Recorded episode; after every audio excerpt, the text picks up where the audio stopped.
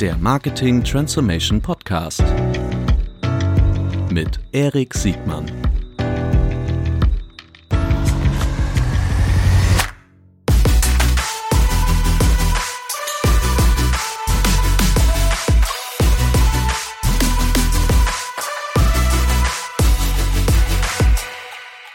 Herzlich willkommen zu einer neuen Folge vom Marketing Transformation Podcast. Heute aus Frankfurt.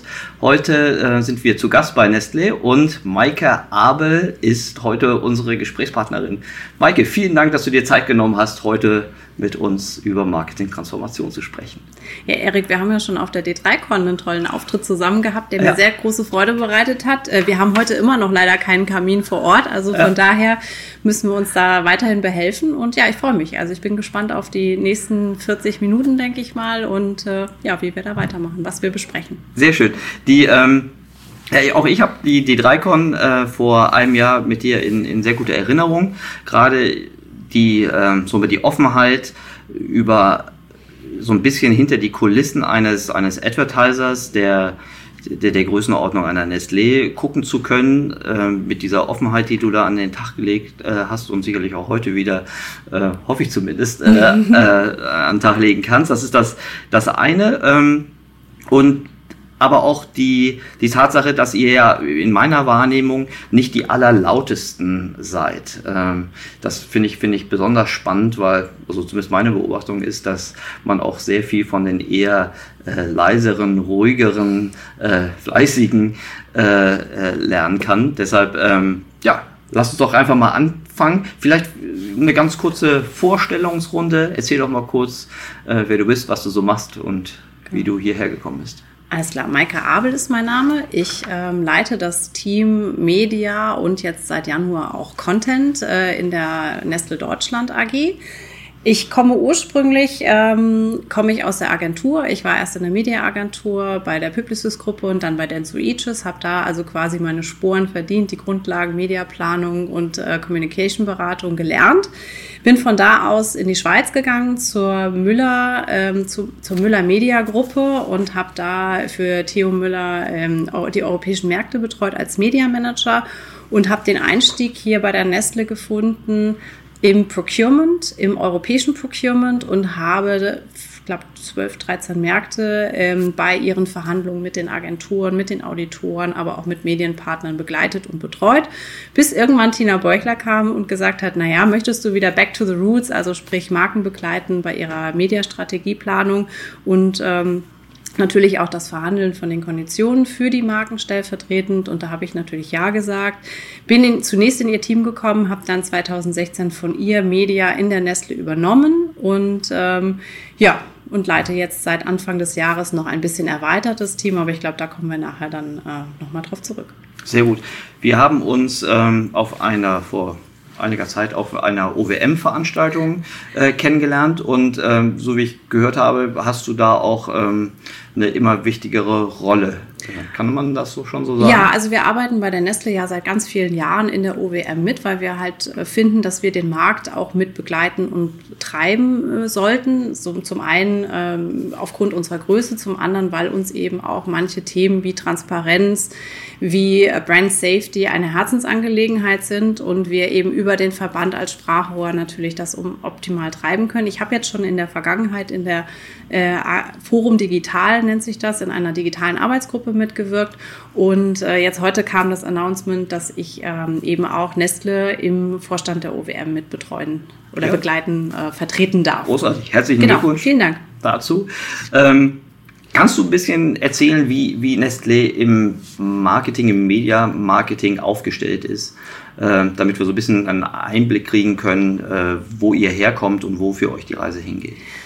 Ähm, Media und Digital Media war in der Vergangenheit ein ganz traditionelles Corporate Marketing Thema und das wurde mit Tina Beuchler und Beatrice Guillaume Grabisch, die ja bei uns die digitale Transformation äh, sehr stark getrieben hat und geleitet von Tina Beuchler, wurde das in einen Sonderbereich innerhalb der Nestle ausgegliedert. Dieser Bereich äh, hatte Themen wie E-Commerce Media, die gesamten Technikexperten äh, aber auch das, unser sogenanntes Digital Acceleration Team. Und wir waren sozusagen der Turbo hier, die Nestle in allen Bereichen von Supply Chain über Legal Finance bis in die Werke ähm, digital fit zu machen. Und jetzt mit dem Weggang von Tina Beuchler ist das Ganze wieder, also glaube, wir haben unsere Mission sehr gut erfüllt. Wir haben eine Community von über 200 Leuten, wo wirklich aus allen Bereichen ähm, Abgesandte mit drin sind, die über digitale Standards, über neue Trends, über Entwicklungen ähm, Themen wie äh, Future Kitchen oder IoT sprechen und da aber auch Projekte treiben.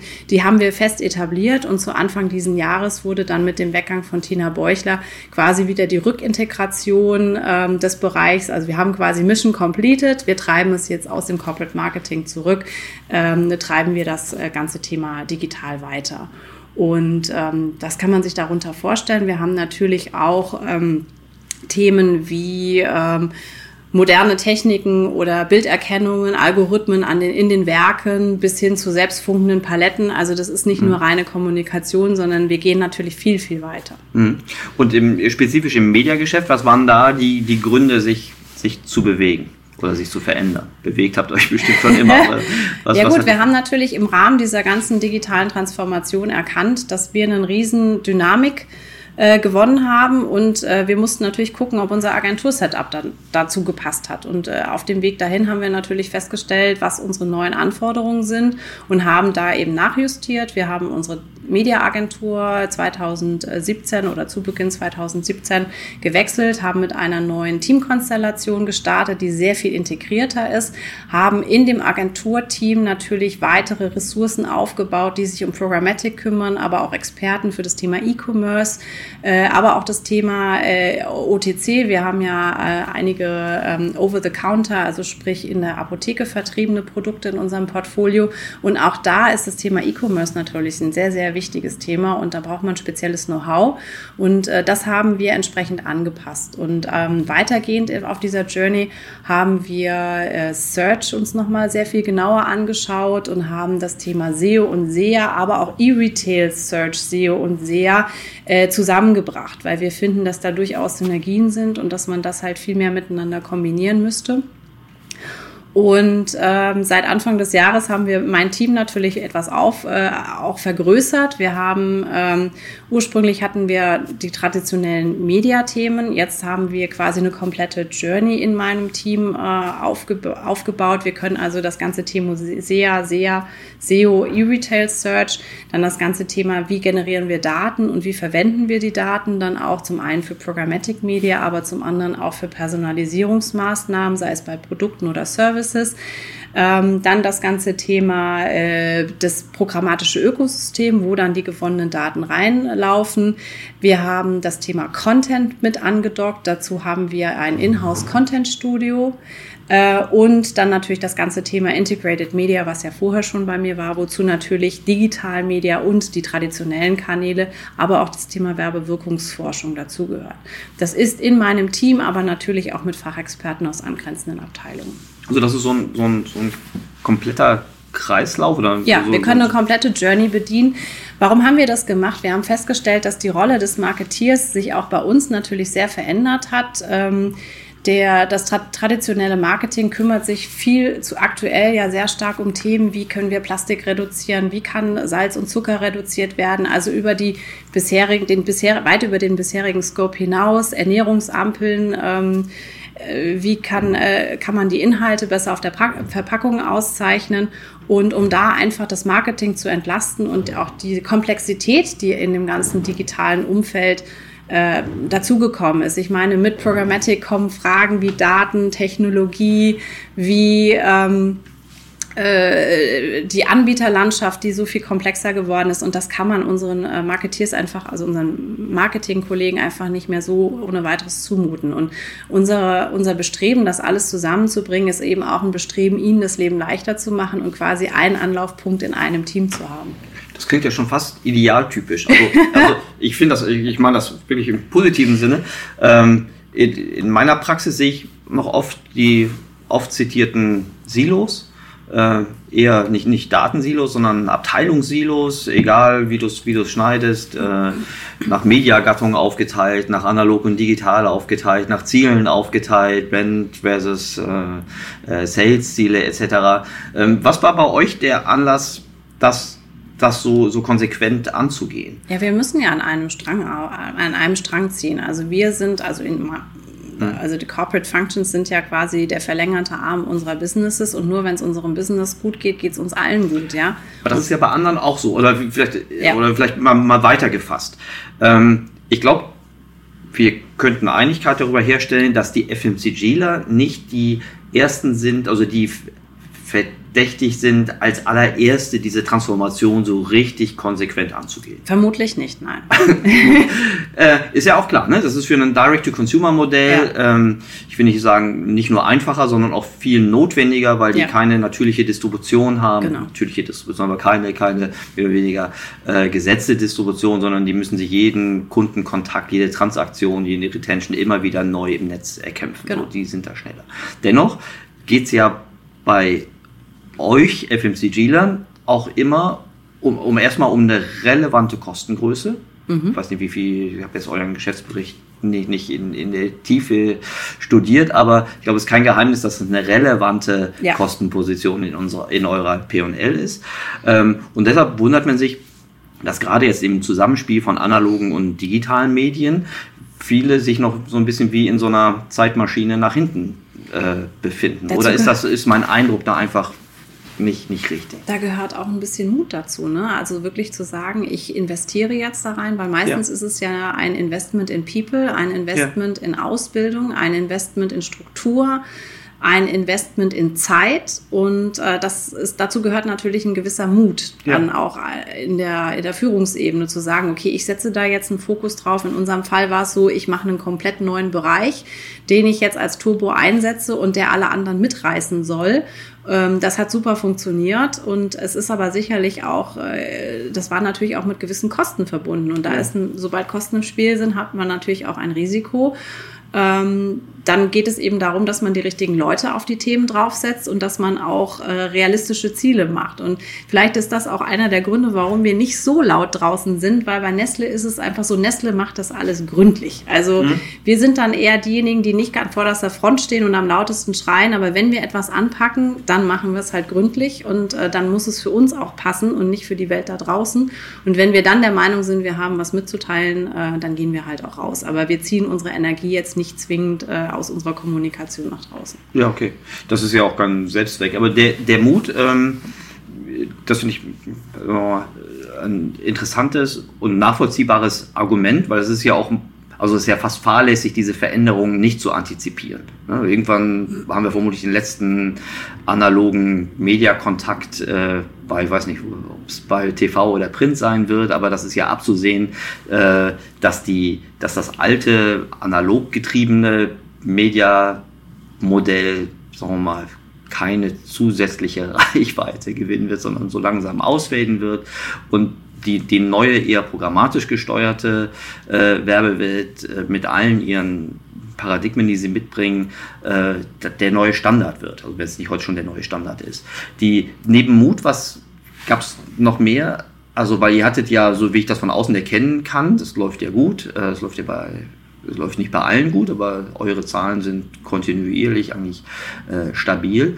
Äh, in meiner eher Direct-to-Consumer getriebenen Welt habe ich mir festgestellt, dass diejenigen, die die schmalsten Margen hatten, die die umkämpftesten Wettbewerbsumfelder hatten, dass die am schnellsten ihre, ihre Media-Ökosysteme auf, auf Effizienz und, und Wachstum äh, getrimmt haben.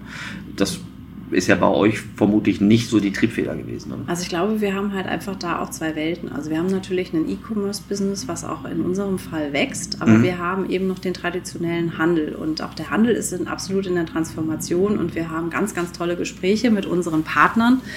Ähm, über auch über Datenthemen, über Automatisierung, über Kommunikation, über Personalisierung.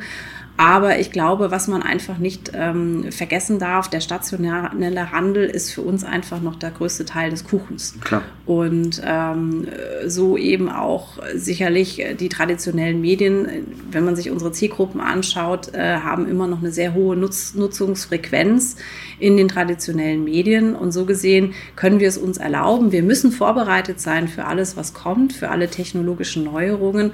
Aber ähm, wir müssen nicht sofort umswitchen. Und das wäre auch grob fahrlässig, weil wir durchaus über traditionelle Kanäle, ich hasse ja das traditionelle Kanäle. Ja. Wir, haben, wir haben da auch schon öfter drüber diskutiert. Für mich gibt es nicht digital und äh, Klassikmedia, sondern für mich gibt es einfach integrierte Kommunikations-Touchpoints und ich muss eine Journey bedienen. Und der Konsument steht für mich in der Mitte. Ja. So, und ähm, wenn wir aber jetzt wirklich das Thema traditionelle Medien nehmen. Wir können sagen, Medien nein, mit Rückkanal, egal, ohne nennst, Rückkanal. Ob Mickey Mouse oder Donald Duck, das ist wurscht. Am Ende des Tages, es ist so, wir, wir machen, äh, für, für uns funktioniert das alte Modell auch immer noch sehr mhm. gut. Äh, und wir sehen es einfach so, wir bereiten uns auf die neue integrierte Welt vor. Ist es fair die zu technologische sagen, Welt. Ist es fair zu sagen, dass ihr durch, durch euren E-Commerce äh, durch die E-Commerce getriebenen Geschäftsmodelle, äh, dass ihr dadurch auch sagen wir mal, Impulse gekriegt habt, die ihr für die weitergefasste Mediatransformation irgendwie nutzen konnt? Also wir haben durchaus äh, Learnings daraus gezogen, das, das kann man schon so sagen auf alle Fälle. Also zum Beispiel ein Ökosystem wie Nespresso, äh, mhm. da, da, sind wir ja seit ganz viel, seit Jahrzehnten mittlerweile ja. schon am Start und haben natürlich weitreichende Erfahrungen gesammelt. Weil das auch ein Direct-to-Consumer-Geschäft genau, ist, ne? Genau, mhm. und da können wir halt wirklich die komplette Value Chain einmal durchtracken. Mhm. Ähm, das würde ich mir tatsächlich ein bisschen öfter wünschen. Also da schaue ich ab und zu schon äh, neidisch auf andere Marken Marktteilnehmer wie eine Telekom oder der ein oder andere mhm. bei im Banken- und Versicherungsgewerbe, mhm. weil bei uns ist meistens bei der Datenlage hört es dann irgendwo an der Tür des Handels, seltenst dann dahinter irgendwie auf. Und äh, die Kollegen aus den anderen Kategorien, die haben natürlich viel mehr Daten und können natürlich auch viel mehr erheben und ihre Optimierung viel schneller und viel umfangreicher vorantreiben. Da müssen wir natürlich auch oftmals mit Annahmen arbeiten. Dennoch habe ich dich klar, also das ist über indirektes Distribuieren die große Herausforderung, dass der Handel überraschenderweise nicht seine, seine Daten mit Bis den ins kleinste Detail, genau. Komisch. Die, ähm, aber das wird sich vermutlich auch so schnell nicht ändern lassen. Die, ähm, die, äh, wenn ich es richtig verstanden habe, setzt sie aber schon sehr starken Fokus auf First-Party-Data und Bewegungsdaten, also alles, was ihr, was ihr möglichst selbsthoheitlich analysieren und bewerten und in eure Mediasteuerung ja. oder Bewertung erstmal einfließen lassen könnt. Also für uns ist Datenschutz ein ganz, ganz wichtiges Thema. Wir sind ein großer Konzern, wir haben eine gesellschaftliche Verantwortung und äh, so gesehen ist bei uns natürlich auch äh, lieber zweimal mehr gecheckt als äh, einfach als einfach verwendet. Äh, wir haben einen sehr umfangreichen Opt-in-Prozess und wir nutzen auch nur Daten, die eben in dem Opt-in-Prozess äh, volles Opt-in bekommen haben. Mhm. Natürlich kann man auch da die Automatisierung vorantreiben und sicherlich das Thema Preference Center bei uns noch äh, weiter optimieren. Aber was wir auch festgestellt haben, die eigenen Daten sind natürlich viel reagibler, wenn wir sie anschließend in die Kampagnen einbauen, als wenn wir gekaufte Daten nehmen. Ja. Natürlich sind wir, muss man auch irgendwo in der Media ist ja immer das Thema Reichweite, kritische Größen und äh, dazu muss man viel sammeln und wenn man schaut, wie die Cookie-Sterblichkeit ist, dann ist das viel Sammeln ist natürlich schon sehr aufwendig. Das heißt, auch wir ähm, müssen auch aus seriösen Quellen Daten dazu kaufen. Aber ähm, es ist absolut in unserem Interesse und es hat auch bei uns strategisch eine ganz hohe Priorität, ähm, First-Party-Daten äh, zu sammeln, auszubauen und für unsere Maßnahmen zu verwenden. Und das hat ja vermutlich auch aus Auswirkungen auf die Art, wie ihr organisatorisch, prozessual mhm. euch weiterentwickelt oder euch jetzt schon aufgestellt Das hat natürlich Auswirkungen auf das technische Ökosystem dahinter. Ich sprach gerade das Thema Preference Center an. Ähm, das hat natürlich Auswirkungen darauf, wie jede Marke innerhalb ihres Kommunikationsökosystems das Thema Daten mitdenkt. Also sprich, äh, wie kann ich Daten über meine Owned Assets äh, gewinnen und was kann ich mit den Daten machen. Zum einen, um eben auch die Services, die wir anbieten, an die Konsumenten viel personalisierter zu machen und relevanter auch zu gestalten. Ja, also wir haben äh, von dem personalisierten Ernährungscoach, der wirklich genau sagt, du hast jetzt diese und jene Zielrichtung, was brauchst du an Ernährungszusammensetzung, ähm, äh, um dann entsprechend da auch an das Ziel zu kommen oder wie musst du deine Ernährung gestalten. Wir haben äh, familiäre Herausforderungen, die wir mit Rezepten bedienen wollen und müssen oder tun, auch schon seit Jahrzehnten. Mhm. Und das Ganze eben jetzt automatisiert, personalisiert und äh, programmatisch. Also ihr habt eine Verzahnung auch zwischen, zwischen jeder Art des, des Contents, also ja. vom, von der Segmentierung bis genau. hin zur Personalisierung und lasst das auch in eure Mediakanalsteuerung mit genau. einfließen. Genau, also da sind wirklich, ähm, also Dynamic Campaigns ist nur ein Beispiel dazu, mhm. dass man wirklich sagt, okay, der, der diese Botschaft schon bekommen hat, den müssen wir jetzt nicht mit der gleichen Botschaft Botschaft nochmal langweilen, sondern der kriegt dann im Endeffekt äh, den nächsten Teil der Story oder auch das für ihn jetzt relevante äh, Rezept oder die Zutat oder was auch immer dann mhm. entsprechend die Herausforderung ist. Ja. Das ist ja auch nicht trivial, das ist ja technologisch ja. Äh, nicht trivial, das ist auch nicht trivial, weil du ähm, angebundene Partner hast, die Datenpunkte von dir lesen können. Also mhm. das Thema des Frequency Cappings oder überhaupt des Storytellings hängt auch sehr stark davon ab, wie man, ähm, wie geschlossen man eine Datenkette überhaupt weiterreichen kann, um genau. das richtige Signal zum richtigen Kunden zu, zu bringen. Wie ist denn da so deine, deine Erfahrung so in den letzten Jahren gewesen? War das ein sehr schmerzlicher Weg? Oder, oder anders gesagt, wie siehst du wo siehst du da die größten Herausforderungen? Du meinst die Zusammenarbeit mit Partnern und, und Agenturen? Ja, ich will, genau. Ich will, ich, eigentlich will ich so das ganze, die organisatorische äh, Arbeitsteilung von, von innen, also da fängt es mhm. ja schon an, ne? Mhm. Content, Media, Brands etc.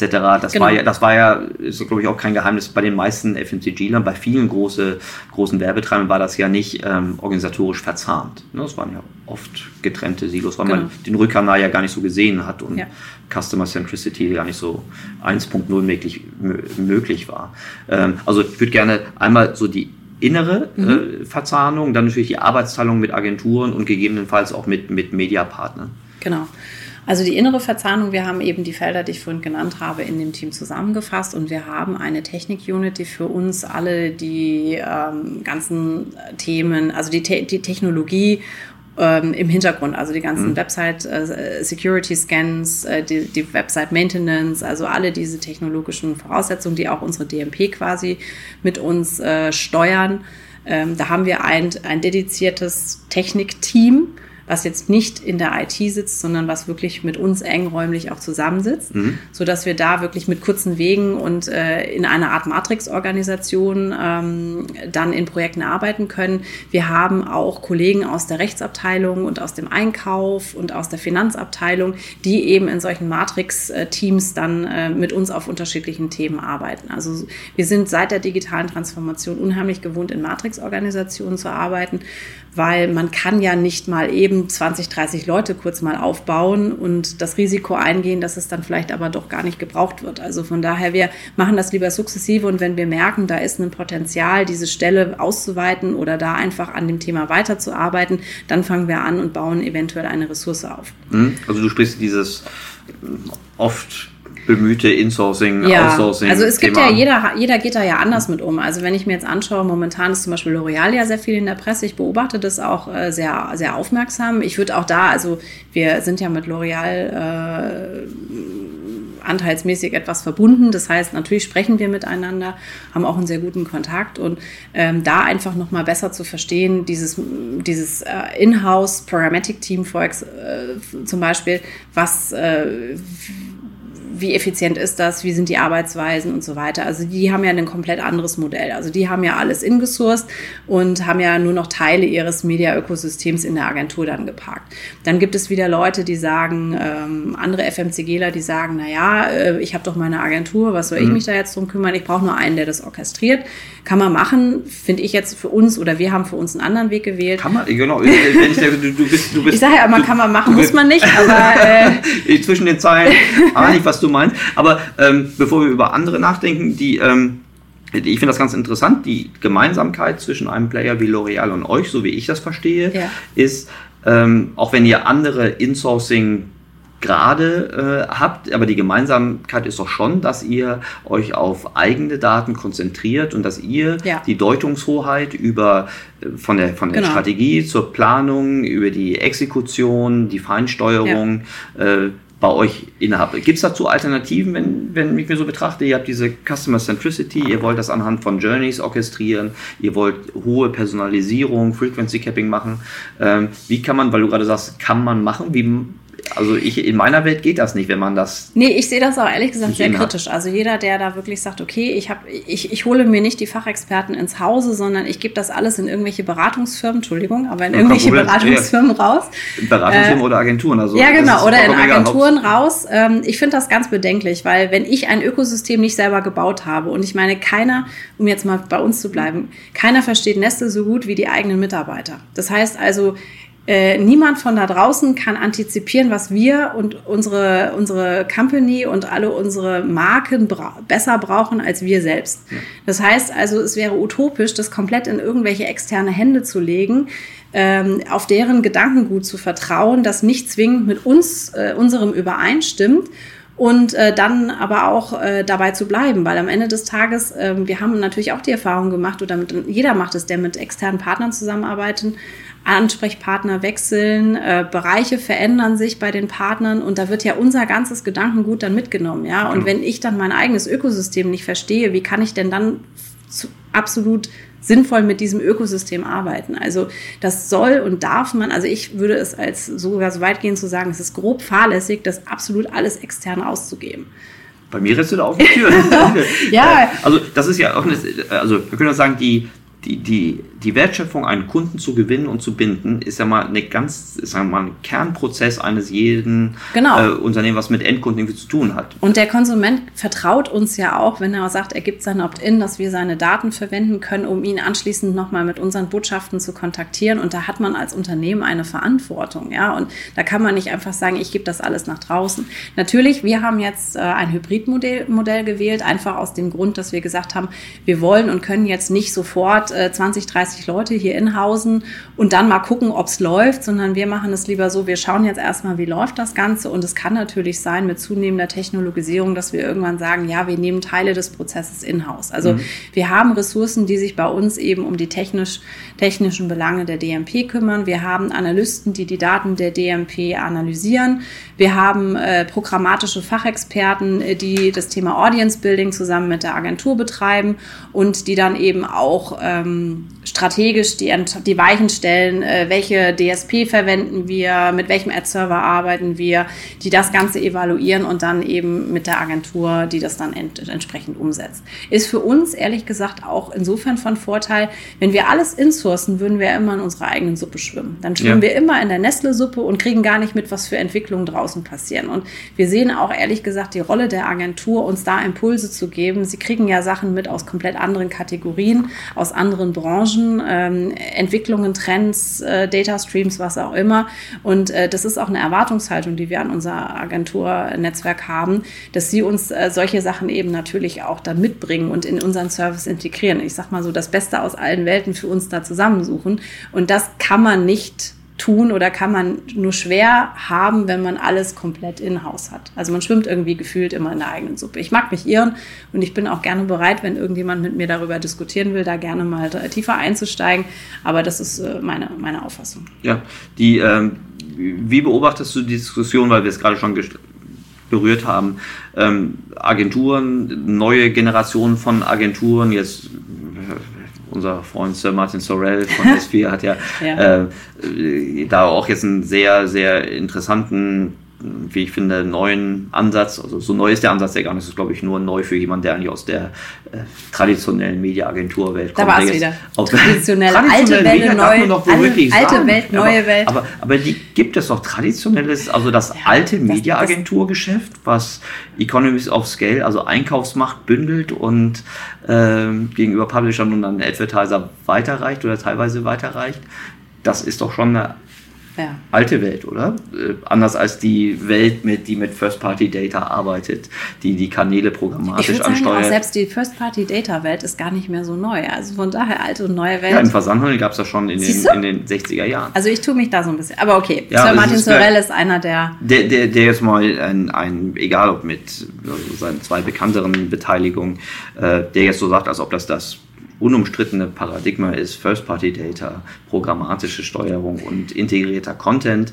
Äh, da würde ich auch gar nicht widersprechen. Die Frage ist, wer hat da die Lufthoheit, über welchen Prozess? Ist das etwas, was von außen äh, gesteuert und gemanagt wird oder ist das etwas, was innen anwachsen muss? Wie siehst du denn die Welt der New Kids on the Block aus der, aus der Beraterwelt? Und damit meine ich jetzt nicht die kleinen, feinen Boutiquen, sondern die eher genau die größeren. Also ich würde sagen Angebot und Nachfrage. Das muss jedes Unternehmen, also ich würde das jetzt nicht komplett verurteilen. Ähm, sicherlich gibt es da Mehrwerte, Impulse, Expertisen, die zu der einen oder anderen Fragestellung äh, hm. passen.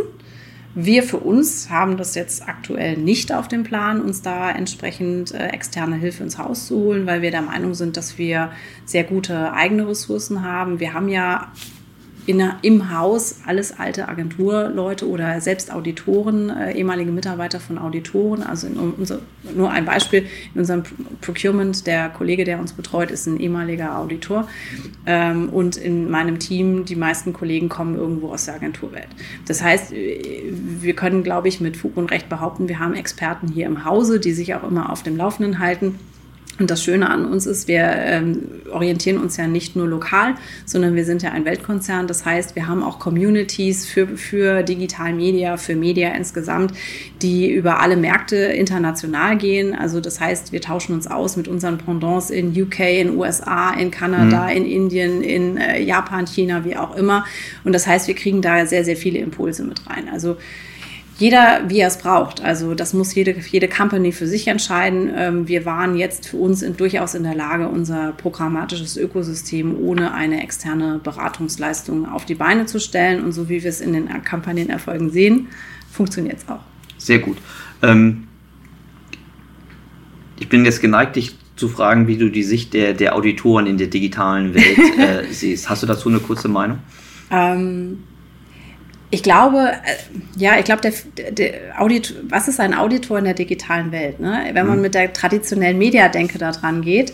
Oh, traditionelle Mediadenke. Da haben wir es wieder. Oh, ja, ich weiß nicht, jetzt habe mich selbst dabei. Es ist, ist ja schon richtig. Ja. Aber ich meine, natürlich äh, kann man diese, ich sag mal, einen TV-Audit, wie man ihn kennt, kann man nicht eins zu eins auf einen programmatischen, auf einen programmatischen Einkauf äh, überstülpen. Ja, und ich glaube einfach, da gibt es noch sehr, sehr wenige gute Ansätze, wie man wirklich validieren kann, was mir dieser eine Euro, den ich da irgendwo IO oder Programmatic investiert hat, was er mir bringt. Und ich glaube, da wäre es halt schön, wenn nochmal die Auditorengilde quasi nochmal in sich geht und wirklich schaut, was sind die Angebote, die sie im Markt wirklich anbieten können. Wo es sehr, sehr gute Unterstützung gibt, ist tatsächlich das Feld auch, in dem du ja aktiv bist, äh, die Beratung der der äh, Kunden in ihrem äh, strukturellen Setup, aber auch in ihrem technischen Setup. Ich glaube, da ist durchaus, ähm, sind durchaus äh, viele dankbar für und das ist auch ein sehr, sehr gutes Servicefeld. Aber so dieses klassische Auditing, was man früher kennt, mhm. ähm, Benchmarking der Konditionen ja. ähm, für digital, also da ist wirklich, würde ich mal sagen, noch ziemlich viel Brachland. Das glaube ich auch. Ähm, aber gut, spannend. Die, ähm, die technologische Kompetenz die ja notwendig ist, um solche Prozesse zu orchestrieren und, und weiterzuentwickeln. Mhm. Ähm, daran, das ist glaube ich auch kein Geheimnis, aber daran verzweifeln viele und manche scheitern auch daran. Mhm. Ähm, wie, äh, was, was war so deine Erfahrung damit? Kannst du vielleicht auch so ein bisschen Tipps geben für andere geneigte Advertiser, die vielleicht ähnliche Herausforderungen noch vor sich haben? Ähm, welche, welche Erfahrungen du gemacht hast oder welche Erfahrungen du gerne vermieden hättest? Gibt es da etwas, was du berichten kannst? Also auf dem Weg dahin haben wir natürlich uns auch mit verschiedenen anderen ausgetauscht. Also wir haben tatsächlich auch mit anderen Werbungtreibenden gesprochen. Wie haben die sich aufgestellt? Wie haben wir uns aufgestellt? Wir haben uns mit internationalen Kollegen ausgetauscht.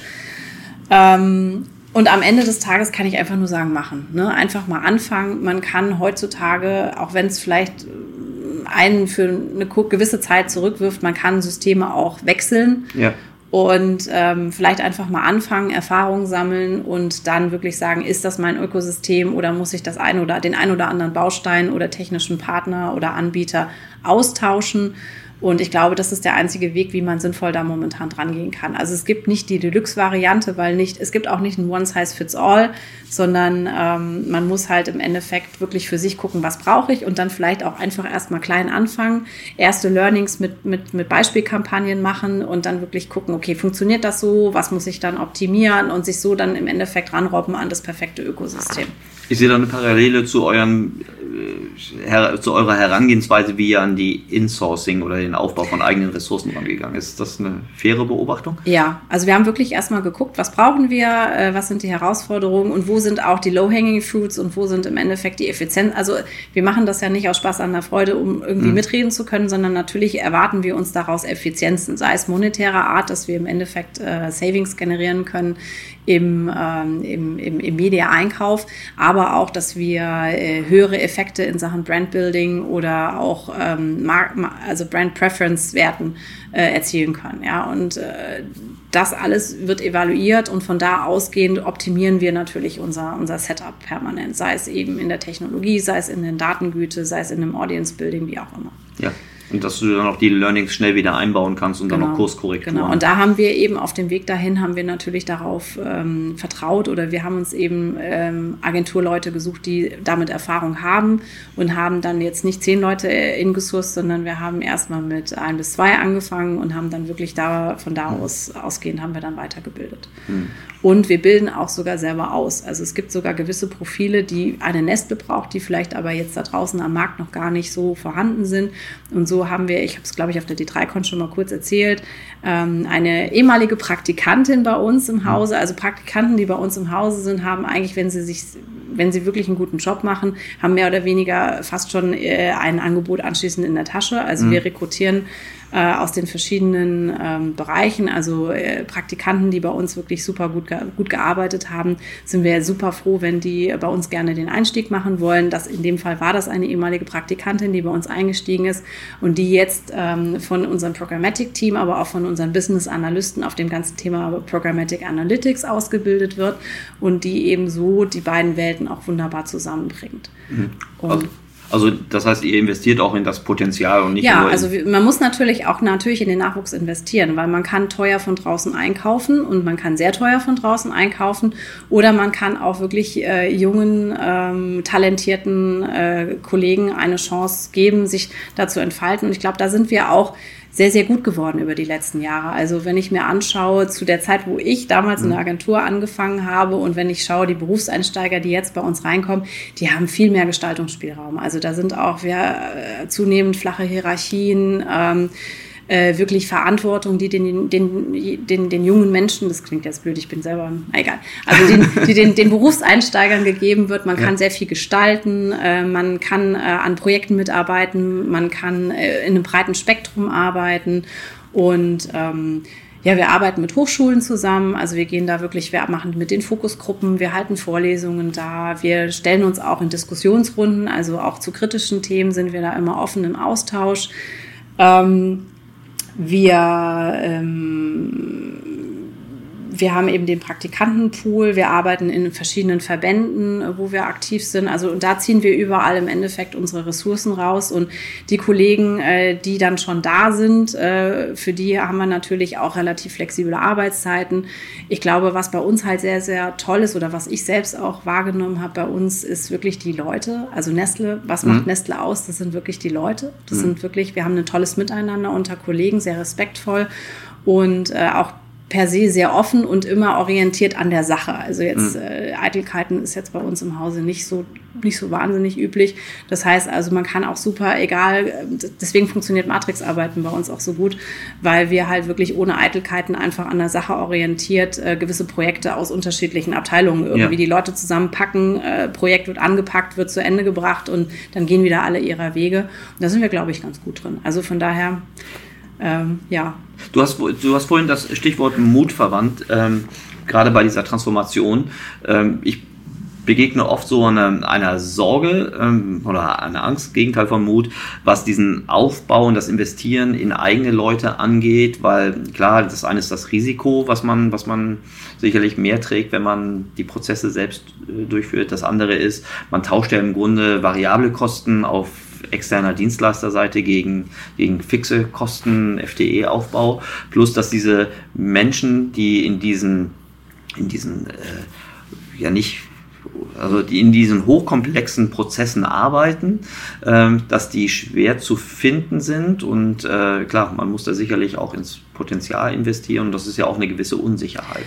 Gibt es etwas, was, was du anderen also als Ermutigung sagen könntest, um diesen Weg so ähnlich zu gehen? Ähm, oder ist das überhaupt nicht fair? Oder kann man das nur machen, wenn man eine Nestle ist mit einem? Nein, das kann im Endeffekt jeder machen. Also ich glaube, ähm, äh, guter, guter Nachwuchs ist für uns alle super wichtig. Ja, mhm. und jeder, der da rein investiert, der gewinnt halt auch unheimlich viel. Ja, also wenn ich jetzt auch wirklich sehe, was für tolle Impulse wir bekommen von, äh, von den äh, Berufsneueinsteigern. Und ich glaube auch so der Wandel hier in der Unternehmenskultur hat sehr mhm. viel damit zu tun.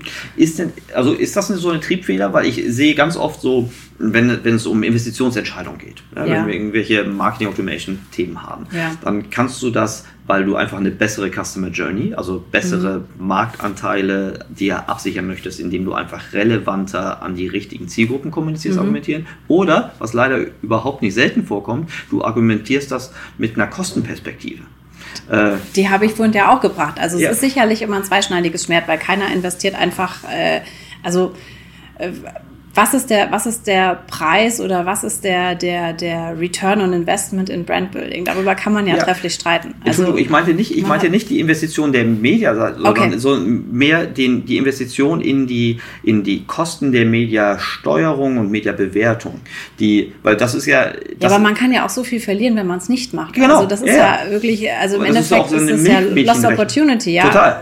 Aber, und aus dem Fall, und selbst wenn man die Opportunitäten noch nicht betrachtet, weil die sind ja ein bisschen schwerer zu bewerten, aber die Kosten fallen ja, fallen ja trotzdem an. Sie ja. fallen nur an einer anderen Stelle der BWA an. Das stimmt. Aber es ist ja nicht so, dass die, dass die, dass die, dass die Wertschöpfung nicht irgendwie trotzdem irgendwie bezahlt werden. Also wir tracken das ja regelmäßig tatsächlich. Also wir tracken mhm. ja den Mehrwert unseres Teams mhm. und äh, ich würde mal sagen, äh, von dem, was wir da an Effizienzen gehoben haben und mhm. was wir eben durch äh, Synergien erwirtschaftet haben oder äh, auch an Zeitersparnis Zeitersparnis ja. geschaffen haben.